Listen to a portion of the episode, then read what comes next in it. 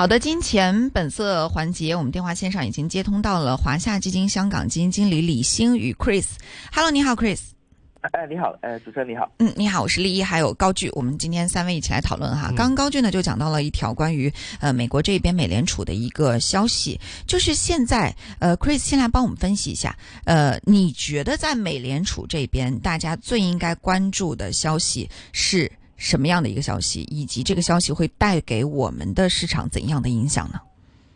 嗯，好的，应该大家去讨论这个问题之前，应该就是呃，去听到昨天那个新闻，就是可能明年那个呃减息这个步伐可加快。因为我们看现在那个点阵图的话，呃，那个市场比比之前的话，其实呃那个更为隔派吧。如果那个降息那个开始点就是会提前到明年三月份，但是。呃，昨天那个新闻出来之后，其实呃，出来之后就是风险那个资产就全部上涨，然后就黄金价格也上涨，呃，美债利率下调。但是我们的主要的看法，其实我们感觉就是跟主流的看法不太一样，因为主流的看法可能感觉那个明年减市之后，可能那个股市会上涨，那成长股会反弹。但是如果我们看就是一九五零年以来的数据的话，其实呃，每一次那个年美联储去减减市的时候，其实失业率都会呃提升。然后如果平均的话，大概是呃我们看某一个数据的话，我们看其实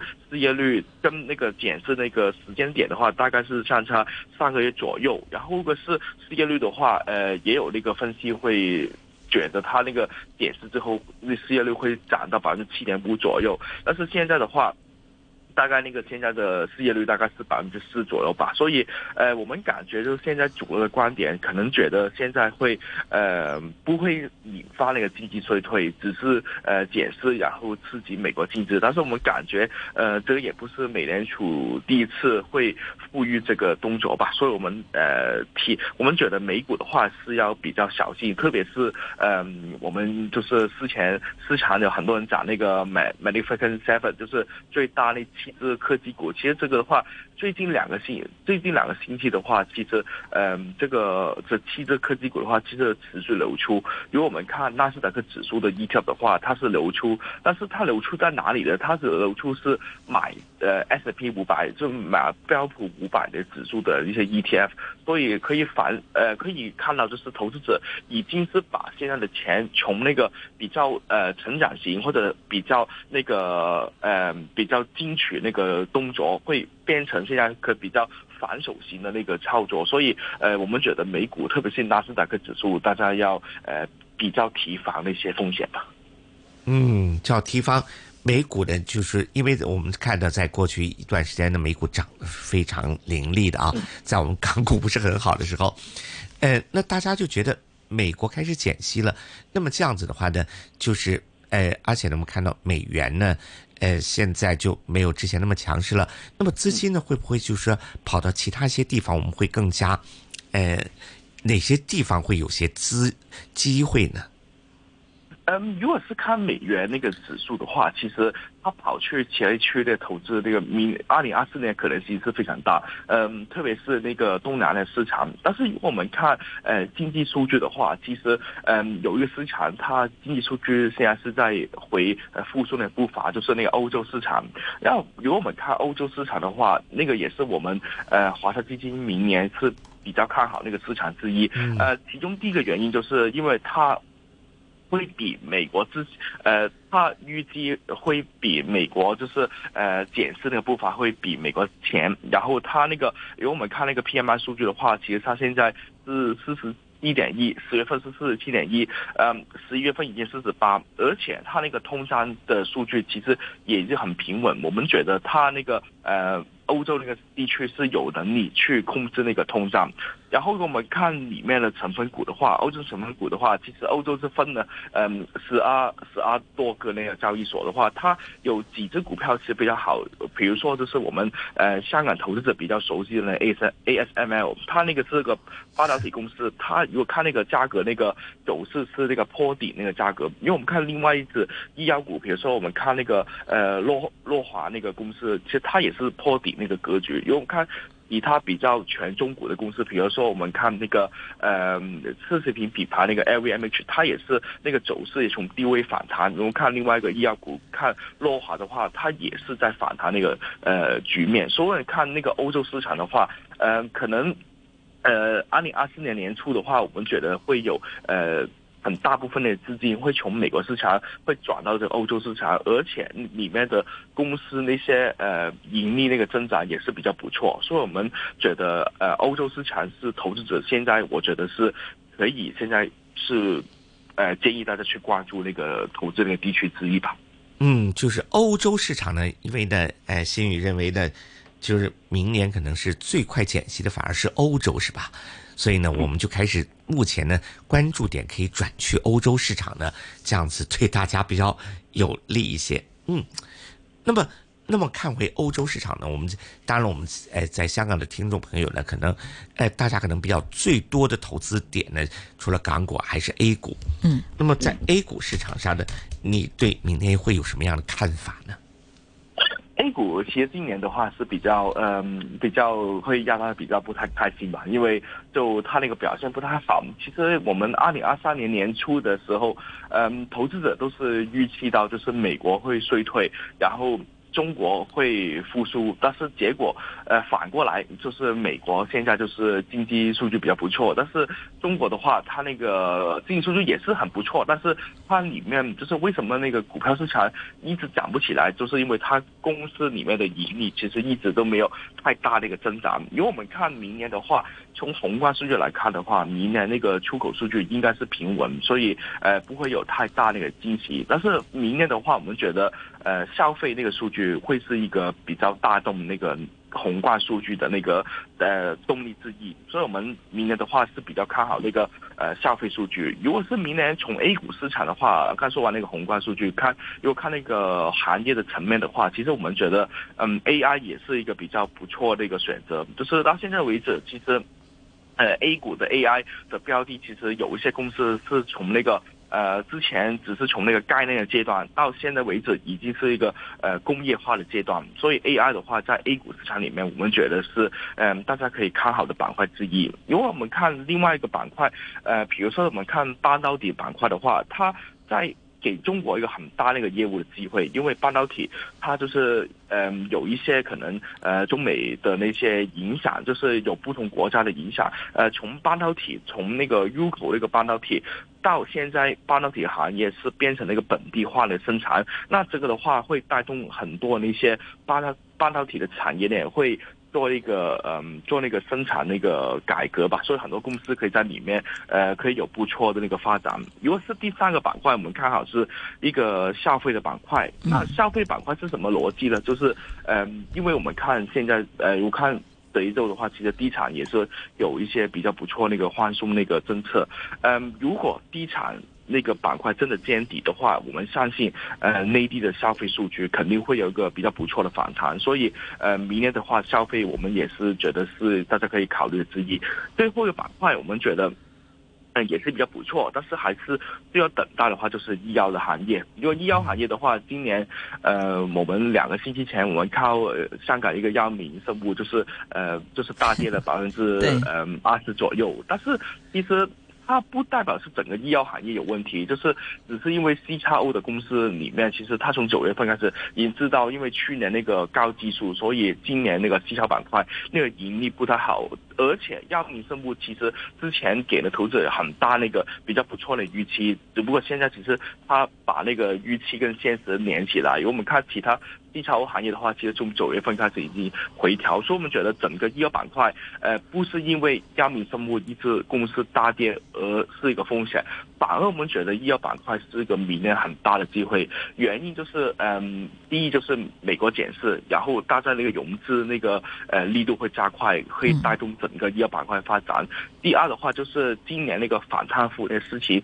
已经到那个尾声，明年的话肯定有很多优秀的医药公司会在里面呃做一些比较不错的发展，所以我们觉得呃医药板块，但是现在从那个价格来看还是需要等，所以我们就是这四个板块是我们明年觉得投资者会建议大家会做多一点研究的板块之一吧。嗯，A 股明年。四个，其实顺序也已经讲得很明白了。第一个是 AI，第二个是电子，第三个是这个消费，第四个是医药医疗这一块。而且因为医疗反腐，今年整整一年哈，我身边反正认识的，原来跟这个个医药相关的一些，比如特别是那种药代哈，今年真的是非常非常的闲。好，那这个是 Chris 提到的，就是对于 A 股的明年的一个看法。那 A 股当中，我们想再请教一下 Chris，有有两个板块哈，嗯，其实最近都有一些不错的消息出来，比如说第一个板块是关于房地产板块，房地产板块，其实你看哈，昨天北京、上海出来的这个一线房产的一个